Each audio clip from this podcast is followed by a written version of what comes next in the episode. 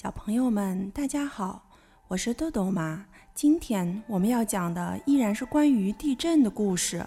这个故事是由刘星师为我们编写的，希望出版社出版。故事的名字叫做《三星堆博物馆传出的地震信息》。五幺二八点零级的汶川大地震过去了，虽然震中在汶川附近，地震发生的时候。整个龙门山都在震动，把它叫做龙门山大地震更符合真实情况。龙门山是强烈地震带，居住在这儿的老祖宗早就知道了。哦，这是真的吗？请问，什么时候、什么人最早知道龙门山经常发生地震的呢？是孔老夫子生活的春秋时代吗？是不是孔老夫子本人写在《论语》的序篇里，还是屈原生活的战国时代呢？是不是大诗人屈原的瑰丽想象？他除了天问，还有尚未发表的地问吗？是秦，是汉，是唐，是宋，还是元明清？是这些朝代的古圣先贤的发现？还是咱们大中国早就出了一位了不起的地质学家？不，都不是的。古人对龙门山地震的认识还早得多。最早认识龙门山地震的，并不是什么历史名人，而是普普通通的原始先民。想不到，早在三四千年前的青铜时代。人们就对龙门山地震有非常深刻的认识了。啊，是在遥远的青铜时代，那是没有文字记录的原始神话时代呀。难道那时候的科学水平就很发达，人们就知道地震是怎么一回事儿？曾经出了伟大的地质学家？哦不，他们不懂得地震原理。可是亲身感受过龙门山地震，这就够了。学问岂不是经验的积累吗？有了性感的认识，就能总结出理性的学问。遗憾的是，当时的认认识水平还很低，说不出深奥的原理，只能用神话来解释地震现象。你不信吗？请到四川广汉三星堆博物馆去看一看，这里有一个青铜神坛，也是一个离奇的地震模型。是呀，在一些考古学家的眼睛里，这是所谓的神坛；可是，在我的眼睛里，这却是一个活生生的龙门山地质模型，也是演绎山中地震的模型。仔细看看这个充满神秘气息的模型吧，这不仅单纯是对神的崇拜，如果仅仅把它当作是神坛，就太狭隘了。说来道理很简单，它不仅有天堂和人间，还有地下世界呢。这是用青铜演绎的一部天地人三界的故事。更加重要的是，它还包含了深刻的地质内容。生动形象地解释了地震的成因。你看，上界天堂高高悬浮在几个尖尖的山顶之上，那几座连绵不断的高山是哪儿？就是古代蜀人生活的龙门山，是他们世世代代崇拜的高山之巅呀。此前，他们没有走出过大山，他们的世界就是连绵起伏的龙门山。在他们的想象中，神仙居住的天国就在高耸的龙门山上空，那里凌驾在人间之上，是想象中的极乐世界。你看，在整个模型里，上是天，下是地，人们就生活在天堂下地皮上的龙门山中。你看，象征大地的地平原座。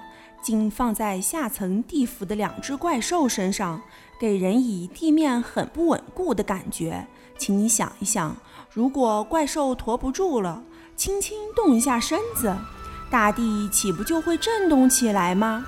这个设想太奇妙了，这些三四千年的古人的脑瓜里怎么会冒出这种念头？真够神奇！俗话说“实践出真知”，尽管他们还没有总结出科学理论，却用另一种表达方式表达了自己的亲身感受。看来当时龙门山中经常发生地震，这些原始先民准是受够了地震的折腾。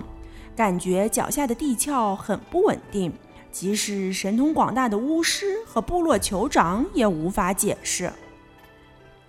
巫师是什么人？就是原始的知识分子呀。由于他们有一点点知识，因而常常就当之无愧地成了部落酋长。不知是哪一个巫师在脑瓜里冒出了这个富于想象力的答案：一次地震不会有这种想法。